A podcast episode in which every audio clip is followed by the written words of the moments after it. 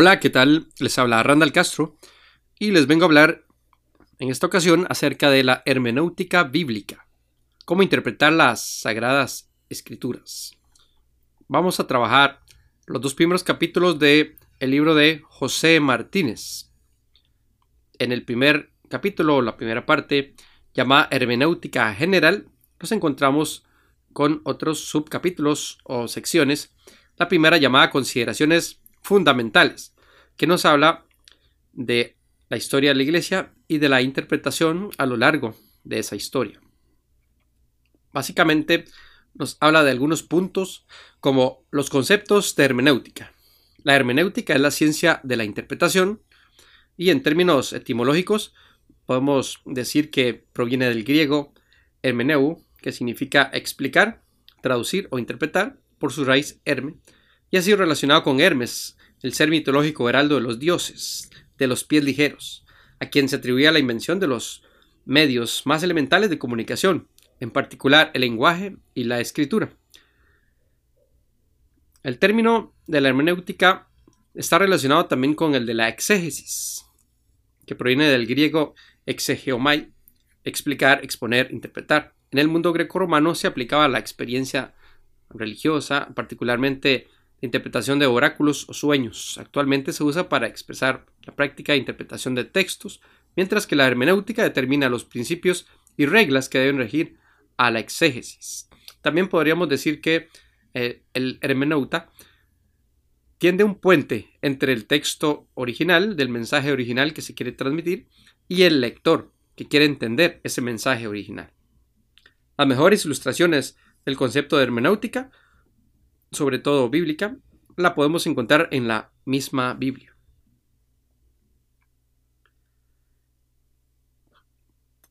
Siempre la interpretación y la exposición se llevan a cabo con una gran preocupación evangelística y pastoral.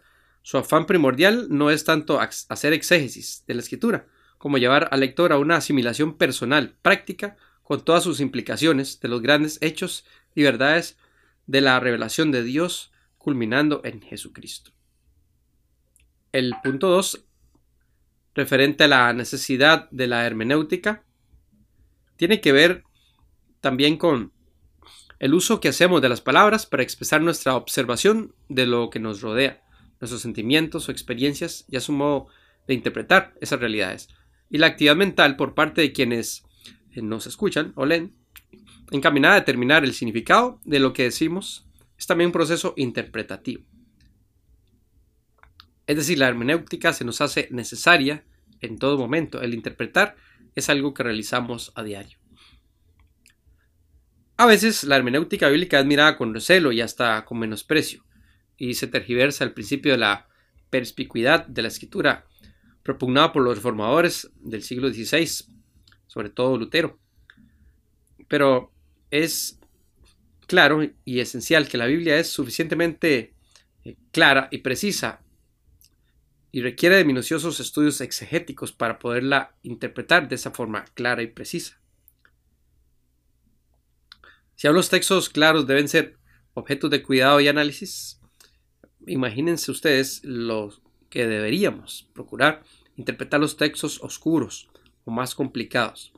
Entonces, a mayor complejidad, mayor interpretación. De la fiel interpretación de la escritura, la Iglesia ha derivado sus mayores beneficios. Por el contrario, la exégesis torcida de determinados textos ha dado lugar a los más variados errores y algunos de ellos nefastos. Por eso hay que tener mucho cuidado a la hora de interpretar las escrituras. El tercer aspecto tiene que ver con la interpretación como un riesgo. Como hablábamos en el punto anterior, hay un gran riesgo a la hora de interpretar. Si interpretamos de una forma equivocada, podemos llevar a errores catastróficos. Pero si interpretamos de una forma minuciosa, cuidadosa, esmerada, podemos estar tranquilos de tener una buena hermenéutica. La libertad se refiere a la ausencia de imposiciones eclesiásticas, no a la facultad absurda de interpretar la escritura como al lector se le antoje o le plazca. El libre examen, cuando se ejerce con seriedad, implica un juicio responsable sujeto a los principios de una hermenéutica sana. Observar estos principios es el único modo legítimo de determinar el significado de cualquier pasaje de la Biblia. Cuanto más oscuro o ambiguo sea, como decíamos, más debe extremarse ese rigor hermenéutico. Cuarto aspecto tiene que ver con la interpretación en la comunidad de fe, es decir, en la iglesia. La interpretación responsable de las escrituras no se da en un aislamiento, sino dentro de la comunidad redimida de los que se han sometido a la autoridad de la palabra de Dios. Es una observación acertada que todo exégeta debiera tomar en consideración. La responsabilidad individual de la interpretación de la escritura no significa repudio de las conclusiones exegéticas y de las formulaciones doctrinales elaboradas en la iglesia cristiana en el transcurso del tiempo. Las dimensiones de la interpretación bíblica es el quinto aspecto o elemento que trata este tema. Y pues como ya hemos visto, no es la finalidad única de la hermenéutica bíblica orientarnos para captar el significado original de un texto. Pero si aceptamos la Biblia como vehículo de verdades trascendentales, la misión del exégeta no se lleva a cabo plenamente en tanto no se llega a la comprensión de esas verdades esenciales. Dicho de otro modo, la interpretación debe seguir a la aplicación. Cuando tenemos esas verdades fundamentales claras, debemos llevarlas a la praxis, porque de nada nos serviría simplemente interpretar si no podemos aplicar eso que interpretamos. Además, podemos decir o añadir una observación sobre los textos a los que se puede atribuir más de un significado válido. Así como las palabras, en algunos casos, tienen muchos significados y algunas muchas palabras tienen el mismo significado, así habría algunos pasajes en donde podemos extraer suficientes interpretaciones válidas como para poderlas llevar a la práctica. El siguiente aspecto tiene que ver con los requisitos del intérprete, que son varios. El primero tiene que ver con requisitos generales y este se subdivide en varios también. El primero tiene que ver con la objetividad del que está interpretando. La disposición subjetiva de un erudito pesa abrumadoramente sobre él en su exégesis. Como dice Bullman, la cuestión de una exégesis libre de presuposiciones ha adquirido un gran relieve. No solo se afirma que tal tipo de exégesis es imposible, sino que las presuposiciones mismas son vistas como una necesidad primordial, lo que da lugar a peligrosos equívocos. Aquí hay que tener cuidado porque todo ser humano tiene su parte objetiva, pero también su parte subjetiva, que es muy grande, y esa subjetividad no se puede eliminar del todo, sin embargo, podría llevarnos a errores de interpretación. El exégeta, sean cuales sean sus puntos de vista iniciales, ha de acertarse, ha de acercarse, perdón, con exactitud muy abierta al texto, permitiendo que éste lo modifique parcial o totalmente en la medida en que no se ajusten al verdadero contenido de las escrituras examinadas. Si cumple honradamente su cometido, lo que haga será exégesis, no eisegesis. Es decir, extraerá del texto lo que éste contiene, en vez de introducir en él, pues sus propias opiniones. Como lo reconoce el profesor católico Leo Shefch, toda interpretación es un proceso espiritual de mediación en el que el intérprete siempre ha de vincular al texto y el fondo se le subordina, desempeñando una función de servicio. El aspecto B o segundo en este esquema de requisitos generales tiene que ver con el espíritu científico. El espíritu científico tiene que ver también con la devoción que este intérprete le esté dando al texto en el sentido de objetividad en su mayor esplendor. Había dos posturas que tenían que ver con este espíritu científico, que tienen que ver con el devocional o pietista y el racionalista.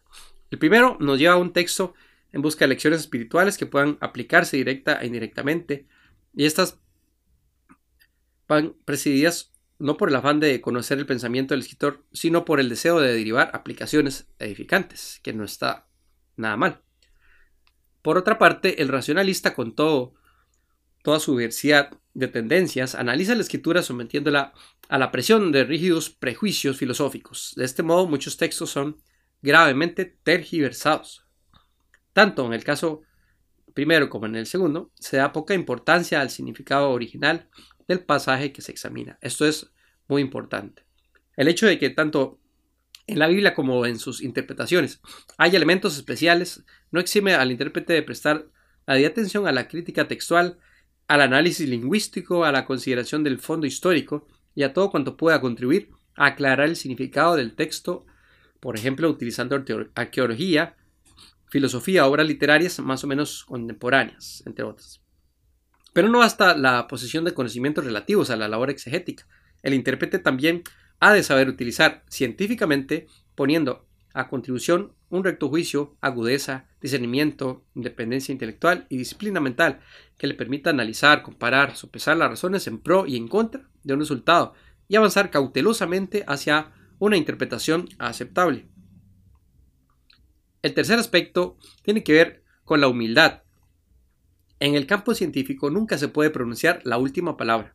Esto es aplicable a la interpretación, por lo que todo exégeta debe renunciar aún a la más leve pretensión de infalibilidad. Es decir, no podemos saberlo todo, no podemos interpretarlo todo con exactitud y debemos entender que algunos elementos se nos saldrán de las manos y debemos tener humildad para entenderlo y aceptarlo.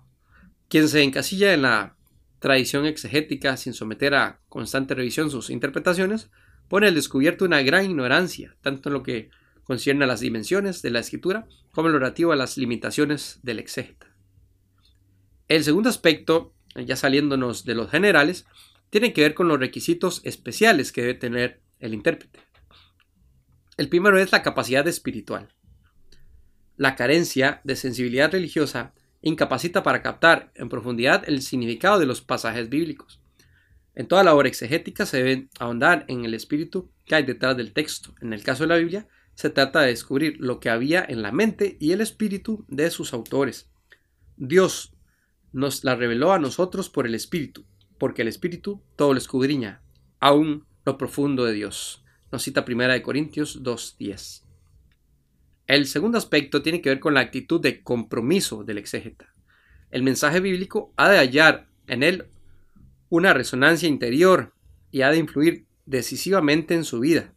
La comprensión de la palabra de Dios lleva inevitablemente al compromiso con Dios, a la decisión de aceptar lo que Él ofrece y darle lo que exige, a hacer de su verdad nuestra verdad, de su voluntad nuestra voluntad y de su causa nuestra causa. De modo análogo podríamos decir que la actividad bíblica es la clave para comprensión de la Biblia. En la medida en que el estudio de sus textos va acompañado de una acción consecuente en la teología y en el culto y en la conducta, incluido su proyección social, es factible una interpretación en profundidad que irá enriqueciéndose, enriqueciéndose a medida que se vaya asumiendo su contenido. La realización de este propósito pasa por la encarnación del mensaje bíblico, encarnación en la que deben asumirse los problemas, las inquietudes y las necesidades de aquellos a quienes se pretende comunicar la palabra de Dios. Y el tercer aspecto tiene que ver con el espíritu del mediador, el espíritu del exégeta. Ese es el último término y tiene que ver con la misión del intérprete, que es servir de puente entre el autor del texto y el lector, lo que comentábamos al principio. La plenitud de significado solo la descubrimos cuando acercamos el mundo del autor a nuestro mundo y viceversa.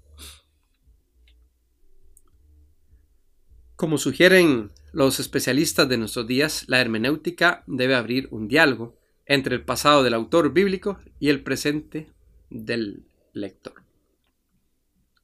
La segunda parte de este texto que estamos estudiando, de hermenéutica bíblica, tiene que ver con la naturaleza y características de la Biblia. Al respecto vamos a citar algunos subtemas. El primero sería el testimonio de la propia escritura. Como reconoce C.H. Dodd, la Biblia se diferencia de las demás literaturas religiosas en que se lo juega todo en la pretensión de que Dios se reveló realmente en unos acontecimientos concretos, documentados, públicos.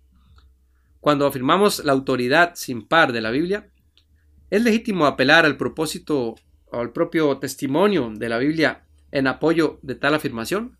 ¿No es esto una forma abusiva de dar por cierto lo que está bajo discusión, hacer de la Biblia misma el árbitro primero y final de su propia causa? ¿No somos culpables de presuponer aquello que somos requeridos a probar? La respuesta a estas preguntas es, por supuesto, que no acudimos a la Biblia en busca de pruebas, sino de información.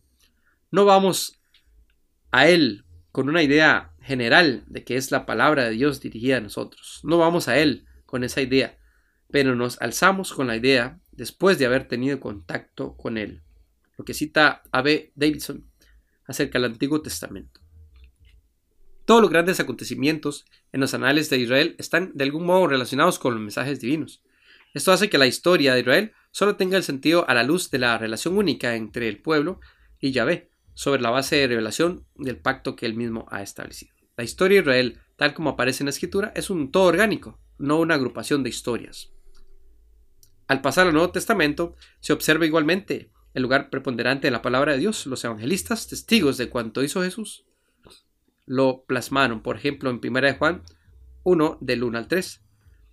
Ven en él la culminación de la revelación. Entonces podemos notar que tanto en el pueblo de Israel como en las palabras de Cristo y en sus hechos se encuentra muy claramente el testimonio de la propia escritura justificándose a sí misma, explicándose a sí misma. El siguiente aspecto tiene que ver con la credibilidad de la revelación. ¿Qué tan creíble es esa revelación?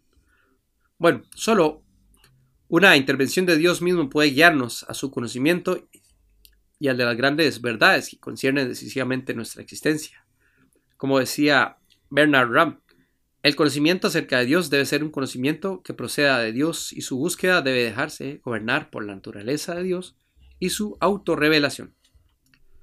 ¿Se ha comunicado Dios con los hombres de tal modo que puedan comprender y vivir en comunión con Él? El autor de la carta a los hebreos nos da una respuesta categórica. Dios ha hablado, dice Hebreos 1 del 1 al 3. La respuesta es positiva, aunque no simple. La base de credibilidad no radica tanto en argumentos lógicos como en hechos que se extienden a lo largo de la historia, en una trama compleja de acontecimientos humanos entrelazados con los hilos de la urdimbre divina. El tercer aspecto tiene que ver con la revelación y escritura.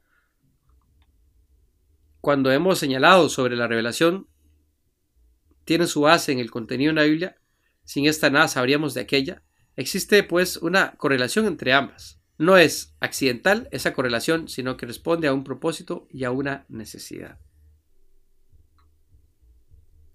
Parte de los escritos proféticos no llegaron a ser incorporados en el canon veterotestamentario, como en Segunda Crónicas 9:29. Jesús hizo otras muchas otras cosas que no aparecen en los evangelios. Por ejemplo, en Juan 21:25. Y los apóstoles escribieron cartas que no aparecen en el Nuevo Testamento, como cita 1 Corintios 5:9 o Colosenses 4:6. Pero el material escogido o recogido en los libros de la Escritura es suficiente para que se cumpla el propósito de la revelación. Lo que tiene que ver con el siguiente aspecto de la inspiración de la Biblia, podemos señalar en él pues que la Biblia no es una palabra, es, no es la palabra de Dios, pero se convierte en palabra de Dios cuando, mediante su lectura, Dios nos hace oír su voz. Esto sucede independientemente de los errores que, según los teólogos neortodoxos, contiene la Biblia. Pero esta postura ni expresa la opinión tradicional de la iglesia cristiana continuará el pensamiento judío ni la hace justa al propio contenido de la escritura o los principios de una sana lógica. Como veremos más adelante, las declaraciones de los profetas, las de Jesús y posteriormente las de sus apóstoles no dejan lugar a dudas en cuanto al concepto de la escritura eh, que les merecía. Sin formular de modo muy elaborado una doctrina de la inspiración, aceptan de modo implícito lo que explícitamente afirmó Pablo. Toda escritura es inspirada divinamente, como dice segunda de Timoteo 3:16.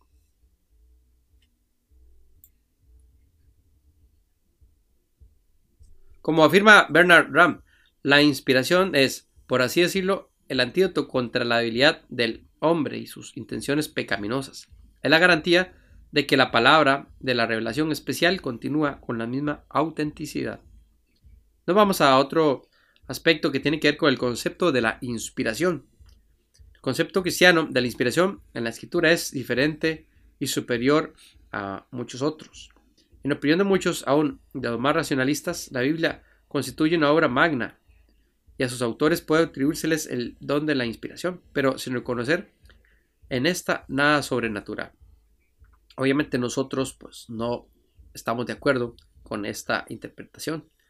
Toda escritura es inspirada divinamente. Sus lectores, tanto judíos como griegos, entenderían perfectamente lo que querría decir que la escritura era obra de hombres especialmente asistidos por el Espíritu de Dios para comunicar el mensaje de Dios.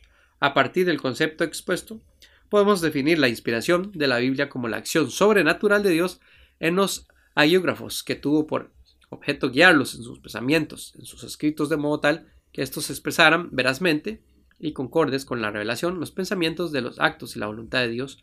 Por esta razón puede decirse que la Biblia es palabra de Dios y por consiguiente suprema norma de fe y conducta. El término griego usado por Pablo, theopnetos, indica literalmente que fueron producidos por el soplo de Dios. Con ello se da a entender no solo que los escritos fueron controlados o guiados, sino que de alguna manera los infundía a sus escritos una cualidad especial de la que derivaba la autoridad y la finalidad de la escritura, que es útil para enseñar, convencer y corregir.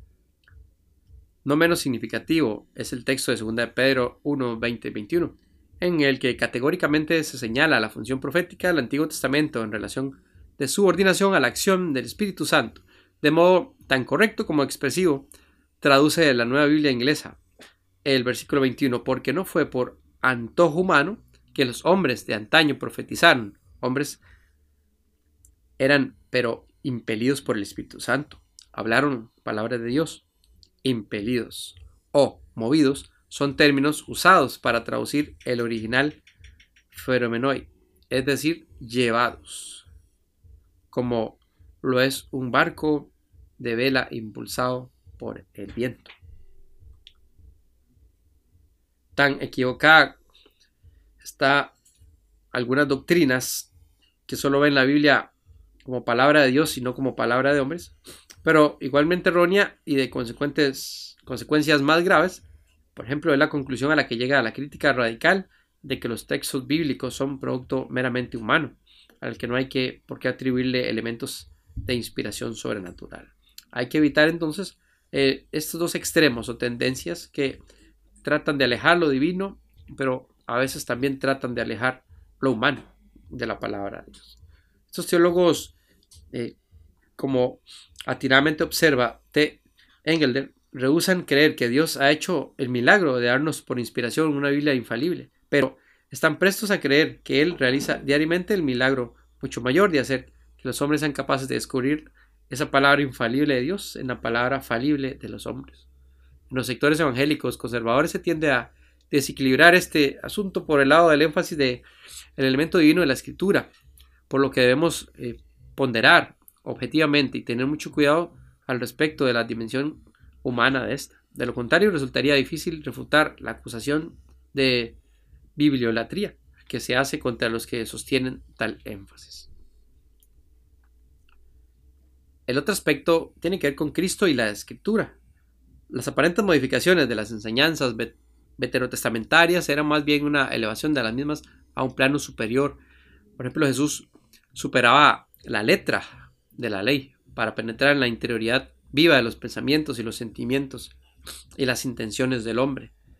Él no vino a derogar las escrituras, sino más bien a reformar ese concepto que se tenía de ellas, aclararlo, profundizarlo. El advenimiento de Jesús abre plenamente las perspectivas del reino de Dios y en ese reino ya no caben concesiones de desorden moral. Sus principios éticos son absolutos. Esto es lo que Jesús quería decir, y que este modo, lejos de vulnerar la autoridad del Antiguo Testamento, la confirma a la par de depurarla, de depurar su interpretación. Esta confirmación se apoya en el reconocimiento de elementos divinos en la Escritura. Hemos de añadir también aquí que Jesús no solo corrobora la autoridad del Antiguo Testamento, implícitamente sitúa en el mismo plano del testimonio apostólico esencial de los libros del Nuevo Testamento, esto era consciente de que su magisterio habría de ser completado por la acción del Espíritu Santo a través de los apóstoles, por ejemplo en Juan 15, del 12 al 15, o 14, del 25 y 26. Tenemos además el aspecto de la infalibilidad e inherencia de las escrituras.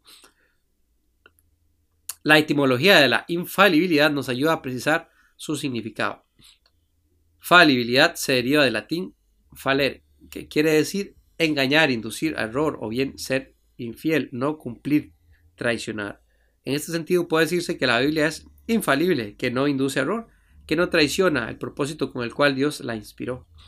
La inerrancia es un neologismo teológico que indica la ausencia de error en los libros de la Biblia. Estos términos no son bíblicos, sino que son teológicos, por lo que hay que tener eh, cierto cuidado a la hora de utilizarlos. La revelación, por consiguiente, la escritura tiene por objetivo dar al hombre el conocimiento que necesita de Dios, de sí mismo y de su salvación. Entendida esta en sus dimensiones individual y social, temporal y eterna. Un ejemplo entre los que podríamos citar, Marcos empieza su evangelio, por ejemplo, el capítulo 1, versículo 2, con una doble cita. La primera es tomada del libro de Malaquías y la segunda de Israel, de Isaías, perdón. Pero Marcos atribuye ambas a Isaías. Aquí el error parece clarísimo, clarísimo, pero se desvanece si tenemos presente la práctica normal entre los judíos de citar textos de varios profetas bajo el nombre del principal de ellos. Así podemos encontrar diferentes textos que parecieran errados. Sin embargo, todos tienen una razón, un propósito que fue adrede, hecho de esa manera, por el enfoque o el énfasis que se le quería dar. Otro aspecto tiene que ver con la permanencia y lo temporal de las escrituras. Una cuestión importante en la interpretación de la Biblia es la determinación de aquello que tiene un carácter invariable y general y lo que solo fue transitorio o particular. Como, ¿Cómo distinguir eh, lo permanente entonces de lo temporal? Esto es cuestión de que solo puede decir, decidirse ampliando las normas hermenéuticas, pero en líneas generales ya podemos adelantar que hay que considerarse permanente cuando tiene apoyo en la Biblia, por encima de circunstancias cambiantes y temporales, aquello que más que a los principios básicos de la escritura responde y corresponde a situaciones concretas, particulares y pasajeras, dadas en un lugar y en un tiempo determinado. Al respecto del siguiente punto, que tiene que ver con lo esencial y lo secundario, tenemos pues, razones para creer que toda la escritura es inspirada divinamente y que por consiguiente toda escritura es útil, pero eso no significa que todos los textos sean eh, de igual importancia.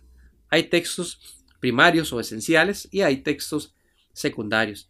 El núcleo esencial de la escritura, por su claridad, por su solidez, por ser fundamento de nuestra fe, debe ser expuesto y mantenido con relieve y la integridad que le corresponde.